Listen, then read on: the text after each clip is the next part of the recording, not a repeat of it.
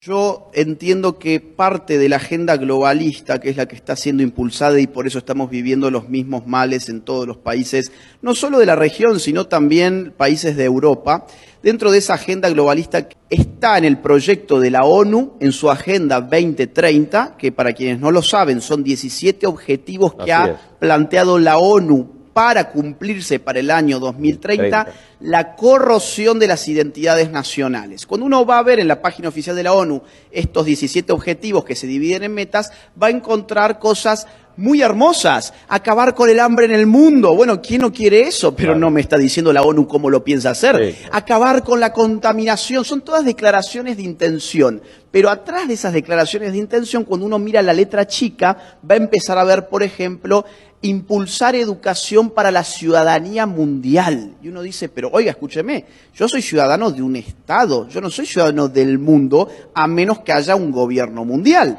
porque la ciudadanía implica derechos políticos para con mi Estado. Yo, y esto es una opinión personal, creo que este es el tiempo de defender las patrias. Esto no significa odiar a las personas de otras naciones, No, porque eso ya sería fascismo, eso es otra cosa. Amar la patria no significa odiar a la patria ajena, pero amar la patria sí significa respetar las tradiciones del suelo donde uno ha crecido, entender que, digamos, la historia del pueblo de uno vale la pena que se conserve y uno no puede estar sujeto a lo que burócratas internacionales de la ONU, que ni siquiera conocen la identidad de nuestros pueblos, ni siquiera han pisado nuestros pueblos, se sienten con el derecho a decirnos qué deben ser nuestros pueblos y con quién deben abrir sus fronteras y que vengan si total acá no pasa nada. No, no, no, señores. Sí que pasa. Hoy, en otro plano, el problema de la migración, por ejemplo, en Europa es terrible. En España es terrible. Los índices de violencia que han llevado las migraciones de otras civilizaciones a la española es impresionante. Yo viví ahí, lo sé.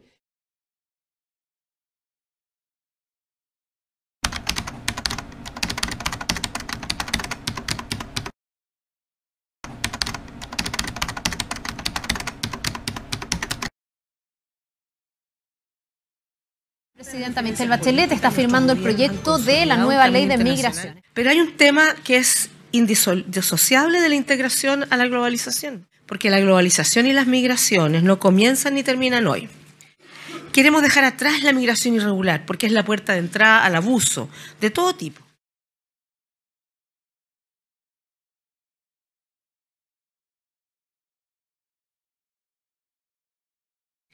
Es un proyecto que promueve la migración segura que busca evitar que las personas sean víctimas de redes de, de tráfico o de trata.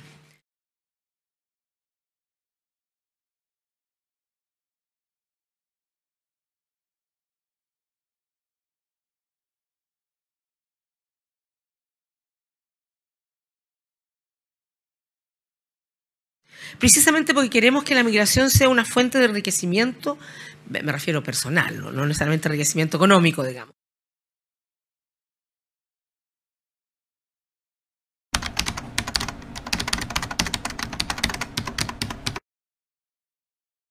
Es un hito histórico. Estamos hablando de una ley que se esperó por mucho tiempo. A mi juicio, tal vez hace décadas debimos haber tenido una ley que se hiciera cargo. Una ley que va a permitir poner orden.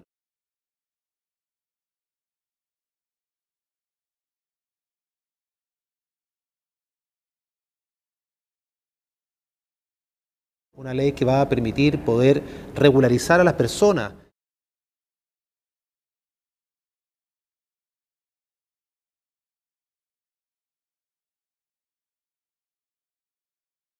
Este artículo permite, en esencia, eh, beneficiar a cerca de 5.000 personas que ingresaron antes del 18 de marzo de este año como turistas a Chile y que no regularizaron su situación.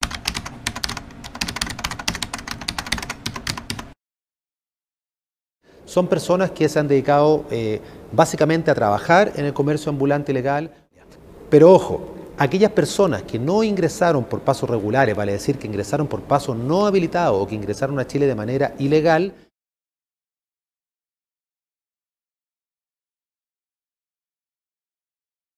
no van a tener este beneficio, van a tener que salir del país para pedir en algún consulado de Chile en extranjero el permiso y la visa definitiva para entrar.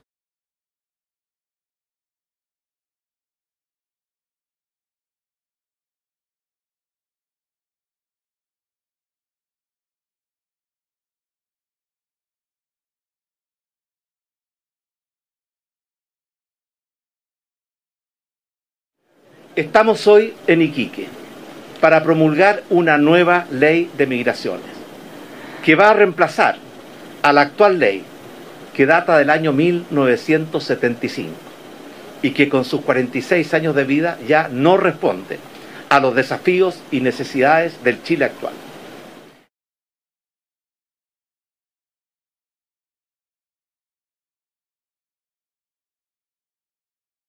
Deben pedir sus visas en nuestros consulados antes de viajar a Chile.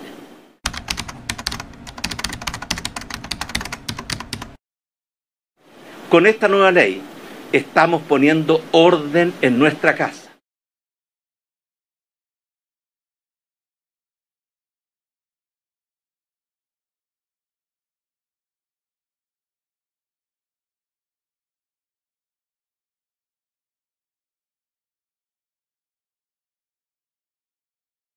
Decimos que no queremos y vamos a impedir que ingresen a Chile la delincuencia, el crimen organizado, el narcotráfico, la trata y tráfico de personas o la migración ilegal.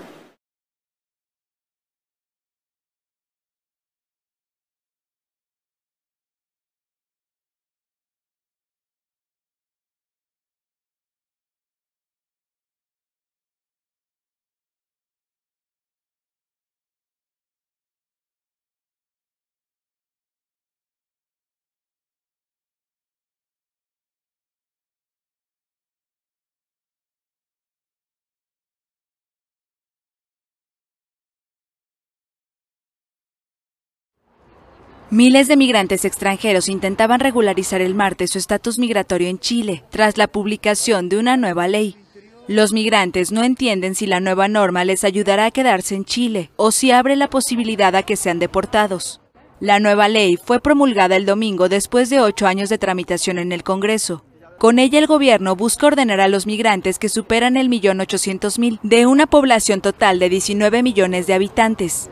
Quienes ingresaron con pasaporte o tarjeta de identidad antes del 18 de marzo de 2020 pueden obtener una visa, pero quienes lo hicieron de manera clandestina deberán salir de Chile y desde un consulado chileno en cualquier país realizar el trámite. Se estima que en los últimos dos años unas 20.000 personas han ingresado a Chile de manera irregular son principalmente venezolanos. Desde enero, unos 3.800 venezolanos ingresaron a Chile por la frontera norte. Tras un Hablemos de las eh, migraciones porque el gobierno tuvo que retirar de la Contraloría el reglamento de la nueva ley de migraciones. La ley de migraciones, lo contábamos ayer, se demoró ocho años en el Congreso, ocho años. Se presentó en el primer gobierno de Sebastián Piñera, pasó todo el gobierno de Bachelet II y ahora está terminando el gobierno, segundo gobierno de Sebastián Piñera, una lentitud en el Congreso eh, abismante.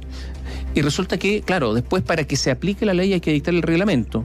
Dicta el reglamento, la Contraloría dice, aquí hay problemas de legalidad y entonces el gobierno lo retiró de la Contraloría.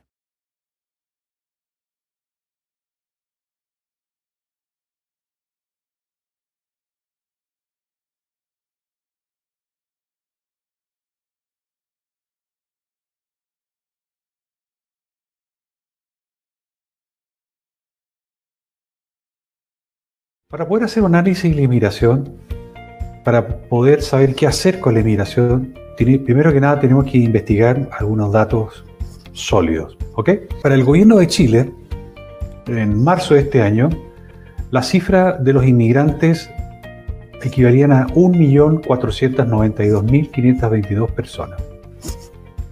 Estos, estos datos o estos números son al 31 de diciembre del 2019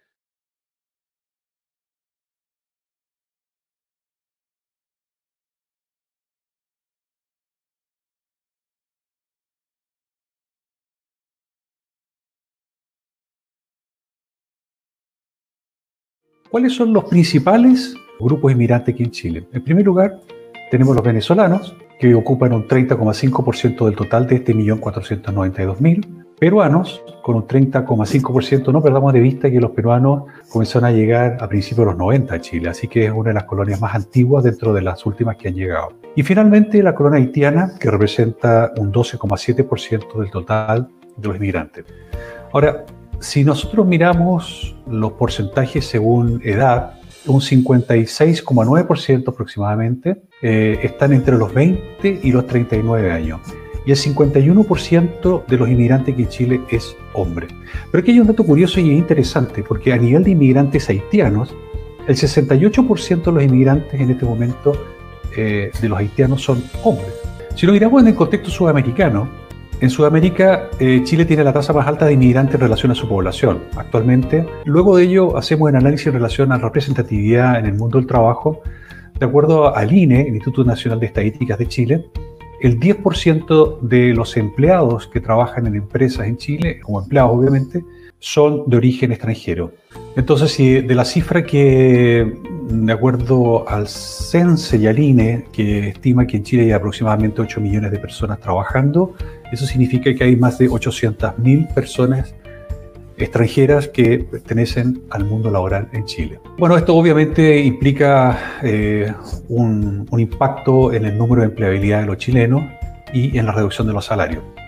El Banco Central, en el año 2019, en el informe final del año, dijo textual, el proceso migratorio ha provocado un aumento significativo en la oferta laboral. Es decir, al haber una mayor oferta, significa que los precios bajan. En este caso, al haber una mayor oferta de extranjeros o de masa laboral, eh, los precios de, de los salarios bajan.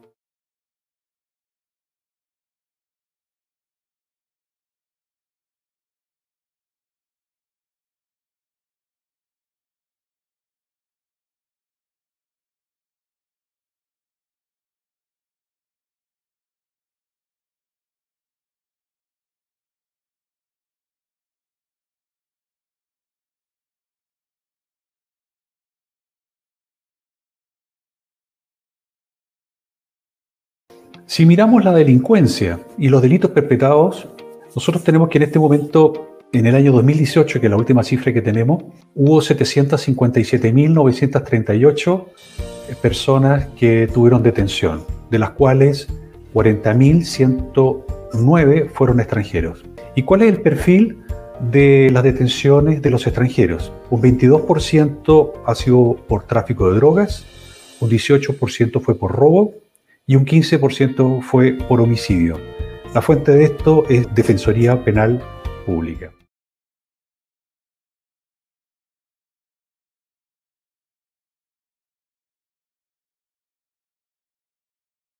Hay una información bastante interesante que tiene que ver con eh, la población inmigrante y eh, el nivel de educación. La educación promedio en Chile es de 11,8 años. Los venezolanos que llegan a Chile dicen tener 15,6 años de escolaridad, es decir, tienen educación básica, media y técnica y universitaria. Ahora bien, en Venezuela mismo, el promedio de escolaridad es 9,4. Teóricamente, que está, las personas de Venezuela que están llegando a Chile tienen un nivel de escolaridad mayor al promedio que existe en Venezuela y también ese promedio es mayor que el, de los eh, chilenos. Sin embargo, si miramos los datos de UNICEF en relación a Haití, podemos darnos cuenta que el 80% de la población haitiana, según UNICEF, es analfabeta. En este caso, probablemente la población de inmigrantes de haitianos a Chile tiene una condición similar a la que nos indica la UNICEF. Hay un dato interesante que tiene que ver con la fecundidad. La fecundidad que debe tener un país es de aproximadamente 2 hijos por cada pareja, ¿cierto? En Chile esa tasa ha caído a 1,6. ¿Qué significa la práctica? Que con el correr de los años la población chilena tiende a extinguirse o tiende a agotarse.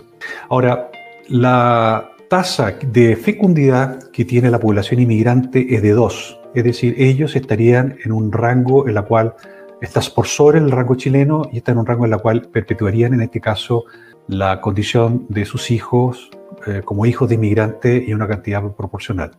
A nivel de salud, obviamente, de acuerdo a lo que hizo la ex presidente de Chile, Michelle Bachelet, cualquier inmigrante que llega a Chile tiene eh, la posibilidad de acceder a los sistemas de salud.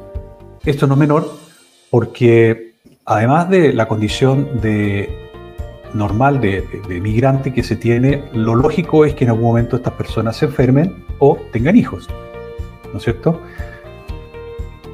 En el Hospital San Juan de Dios, en el norte de Santiago, que es el hospital, uno de los hospitales más grandes, si no el más grande de Chile en relación a, a maternidad, más del 50% de los hijos que nacen en ese hospital son de hijos de inmigrantes. En general, los inmigrantes pertenecen al sistema de salud estatal, que es FONASA, y, por lo tanto representa para el, erario público eh, y para todos nosotros eh, un costo que significa poder subvencionar las hospitalizaciones y las enfermedades. Esto es un detalle interesante porque eh, los hospitales, además, no han sido acondicionados en Chile para recibir una mayor cantidad de personas. Construir un hospital demora cuatro, seis o incluso ocho años. En el gobierno actual de Piñera se están terminando de construir hospitales que fueron eh, proyectados durante el primer gobierno de, del señor Piñera. Estamos hablando de seis hasta ocho años atrás. Por lo tanto, esto implica un mayor tráfico de personas, un mayor tránsito de personas en, las salas, eh, un mayor uso de hospitalizaciones que van desmedro de los mismos inmigrantes y de los chilenos que están teniendo la misma cantidad de oferta de médicos, de enfermeras y también de espacio, de espacio para cirugía.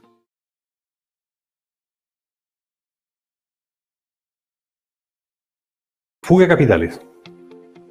En lo que es salida de capitales, es normal que en cada país, cada vez que lleguen inmigrantes, se producen remesas al exterior. La remesa al exterior, en este caso, en de Chile y de chilenos que viven en el extranjero, es un proceso bastante normal. Son personas que envían dinero a su familia en forma eh, paulatina, normal y periódica. A medida que van pasando los años, a medida que los inmigrantes se van haciendo parte de la, de la sociedad, los inmigrantes van invirtiendo esos dineros dentro de la economía y dejan de enviar dinero al extranjero, o disminuyen esos envíos. En el caso de Chile, el año pasado se enviaron 2.000 millones de dólares. Con 2.000 millones de dólares se pueden construir 14 hospitales. Esos dineros desaparecieron de la economía de Chile y fueron técnicamente, eh, no, se usaron para ninguna compra dentro de Chile. ¿okay? Entonces, esto no es menor y la tendencia es que esto crezca hasta que eh, los inmigrantes comiencen ya a hacer de este país su país y comiencen a invertir en comprar bienes como autos o con coches o también casas o bienes inmobiliarios. Esto es un proceso normal, eh, por lo cual uno podría también hacer este análisis mm, bien matemático, bien frío de lo que significa tener esta inmigración eh, en este momento en Chile. La educación no es, no es otro tema que debe quedar fuera en el análisis, porque los inmigrantes han venido con hijos, han venido con niños, y aproximadamente hay 144 mil niños hasta 14 años que están estudiando, la gran mayoría en colegios públicos o subvencionados. Esto representa obviamente eh, un gasto para el Estado, dadas las subvenciones o la educación que estas personas necesitan tener. Se calcula en 540 millones de dólares al año pasado. Nuevamente hago un análisis de que esto se paga con eh, fondos públicos y estos fondos públicos son entregados por cada uno de nosotros. Nosotros somos todos los chilenos que pagamos impuestos, solamente el IVA representa un 19% y el IVA lo tiene el pan, los chocolates, el pisco, la cerveza y todo lo que consumimos en Chile tiene a lo menos un 19% de impuestos. Por lo tanto, son 540 millones de dólares que salen del bolsillo de todos los chilenos para poder mantener eh, a los niños chilenos y también a los niños extranjeros que estudian educación pública. No se considera en este análisis a los mayores de 14 años que, pudieran haber jóvenes que estén estudiando en la universidad que nuevamente tendrían algún beneficio por encontrarse en alguna universidad que, donde les haya otorgado una beca.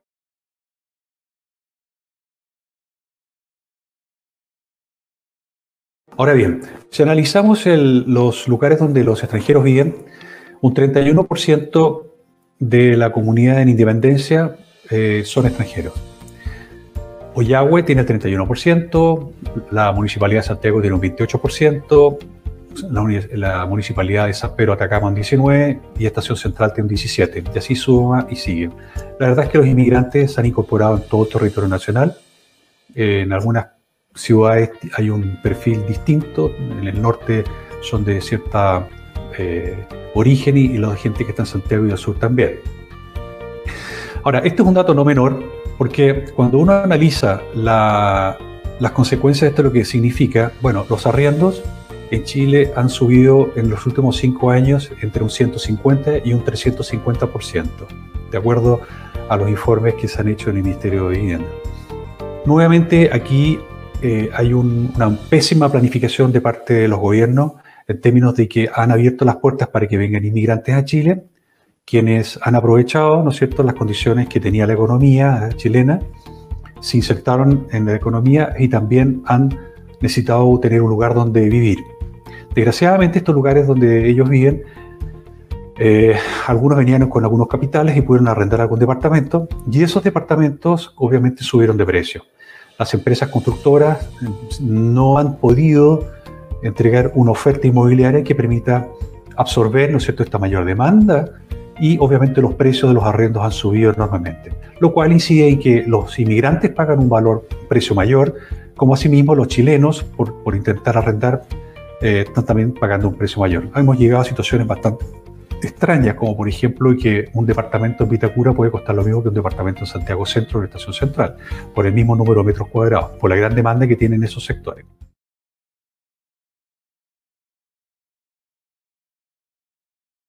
Bueno, la cantidad de inmigrantes que hemos tenido en este país ha generado también algunos problemas de vivienda en otro sentido han aumentado las tomas ilegales en un 70% desde el año 2011, lo cual ha hecho de que eh, el país ha retrocedido casi 30 años en lo que es la erradicación de campamentos. Esto no es un tema menor, porque nuevamente hemos visto la improvisación de los gobiernos al dejar abierta la puerta a la inmigración cuando hay muchos problemas aquí en Chile que todavía no han podido ser resueltos. Es decir, estamos atendiendo mal al inmigrante y además estamos atendiendo mal a los chilenos. Eh, estos son temas que tienen que ser pensados. No es posible que nosotros hagamos una fiesta en nuestra casa y eh, dejemos eh, la posibilidad de que ingresen cinco, seis o siete veces más las personas que efectivamente podamos acoger, alimentar, recibir y atender. Esto nuevamente es una improvisación y parece una, una muy mala política de gobierno mantener esta lógica de tener a las personas de esa forma. De acuerdo al INE, el Instituto Nacional de Estadística informó que el año 2018, eh, con datos que maneja el Ministerio de Vivienda y Organismo, se entregaron 10.803 subsidios extranjeros, distintos a los programas habitacionales, totalizando a diciembre del año 2019 un valor aproximado de 208 millones de dólares para que eh, los extranjeros, de acuerdo a, las definiciones que hizo Michelle Bachelet, también puedan tener la posibilidad de tener acceso a vivienda. Es decir, nosotros como país también estamos apoyando para que los extranjeros puedan tener una vivienda digna, con costo a cada uno de nosotros según los impuestos que hemos pagado. En resumen, es necesario destacar en este tema de la inmigración que los países que admiramos en el mundo, tales como Australia, Canadá, Nueva Zelanda o Singapur, poseen políticas de inmigración exitosos y que los han llevado a tener una sana convivencia entre los ciudadanos e inmigrantes, permitiendo que esos países reciban profesionales y valiosa mano de obra y generan desarrollo, progreso y bienestar, entregando a los inmigrantes lo mejor de su trabajo y capacidades, y a la vez impedir que se generen desempleos, carencias sanitarias, faltas de cupo en escuelas, aumentos descontrolados de precios de los arriendos o carencia de habitación, abusos contra los inmigrantes y problemas diversos por malas políticas públicas. Un claro ejemplo de esto es ver hoy a tantas personas viviendo agolpadas en playas y plazas de Chile y arriendo por las nubes. Australia tiene cupos de inmigración anual, como también Canadá, en la que esta última se planifica para varios años hacia adelante que no debe superar el 1% de la población del país la cantidad de inmigrantes. Para el caso de Chile sería algo así como tener un cupo de 190.000 personas al año, como máximo, aproximadamente. Asimismo, estos países mencionados deben seguir un estricto protocolo de aceptación para inmigrar, previo a su viaje, el cual debe estar basado en cuál es el aporte profesional o empresarial que podrán tener en su destino muchas visas no son aceptadas. Y lo mismo sucede con los Estados Unidos, donde son millones los inmigrantes que no pueden ingresar legalmente y que se agolpan en México para buscar ingresar a Estados Unidos. La gran mayoría son devueltos a sus países y los que ingresan ilegalmente deben vivir años recibiendo sueldos muy inferiores a los legales, aterrados de ser descubiertos, encarcelados, multados y finalmente devueltos con la imposibilidad de volver. El caso Singapur es tal vez el más riguroso, el cual no se puede inmigrar si no se tiene contrato de trabajo, el cual solo es entregado si la función que desempeñaría el inmigrante no existe en Singapur.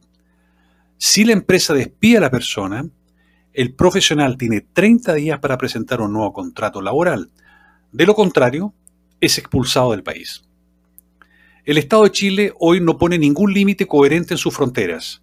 No hay racionalidad en el ingreso de personas al país, y esto perjudica brutalmente tanto a chilenos como a personas de bien que sí quieren ingresar, deben hacerlo legalmente y bajo las leyes chilenas. Chile es soberano y no tiene por qué regirse por las ideas políticas de algunos o de organismos internacionales sin representatividad que no poseen visión de país ni de futuro, perjudicando a la población nacional e inmigrantes. La nueva ley de migraciones, la ley de migración se demoró ocho años en el Congreso, ocho años. Una lentitud en el Congreso eh, abismante.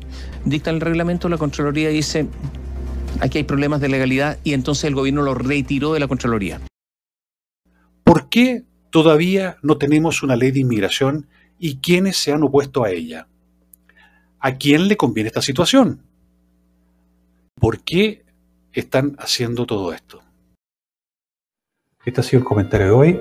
Les agradezco mucho su tiempo. Espero que les haya servido y que se llama Latin Markets. Háganos un like si a ustedes les parecen y reenvíen este video a quienes ustedes les estimen pertinente. Muchísimas gracias. Que estén muy bien.